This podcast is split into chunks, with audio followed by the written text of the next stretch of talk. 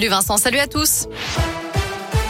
Et à la une chez nous, le parquet général de la Cour d'appel de Lyon fait appel de l'acquittement de Mamadou Diallo pour le meurtre d'une postière. C'était en 2008 à Montréal-Lacluse. L'individu de 32 ans avait clamé son innocence durant son procès. Il a finalement été acquitté par la Cour d'assises de l'Ain le 4 avril au bénéfice du doute. La campagne de l'entre-deux-tours se poursuit pour Emmanuel Macron et Marine Le Pen. Le président sortant était en déplacement dans le Grand Est aujourd'hui, alors que la candidate Rassemblement National sera aux 20h de TF1 ce soir. Marine Le Pen qui écarte l'idée d'intégrer Éric Zemmour dans son gouvernement. Elle dit savoir qui elle nommera Premier ministre si elle est élue, mais a refusé de dévoiler son nom.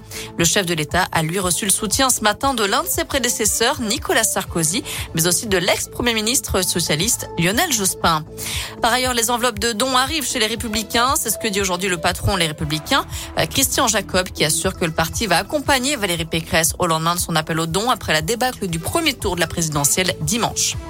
Une bonne nouvelle pour les gérants de discothèques. La prise en charge des coûts fixes va être renforcée. Il faudra justifier d'une perte de chiffre d'affaires de 30% au lieu de 50% pour les établissements fermés en décembre et en janvier dernier à cause de la pandémie de Covid.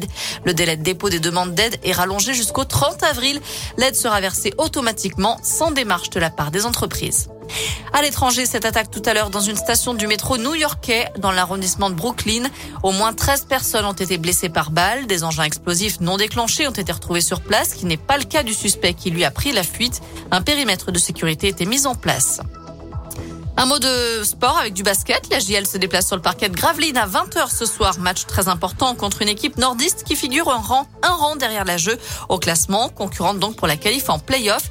Match à suivre en direct et en intégralité sur la web radio JL Bourg sur radioscope.com. Enfin en foot ce soir, quart de finale retour de la Ligue des Champions. Le Real Madrid reçoit Chelsea et le Bayern Munich accueille Villarreal à 21h.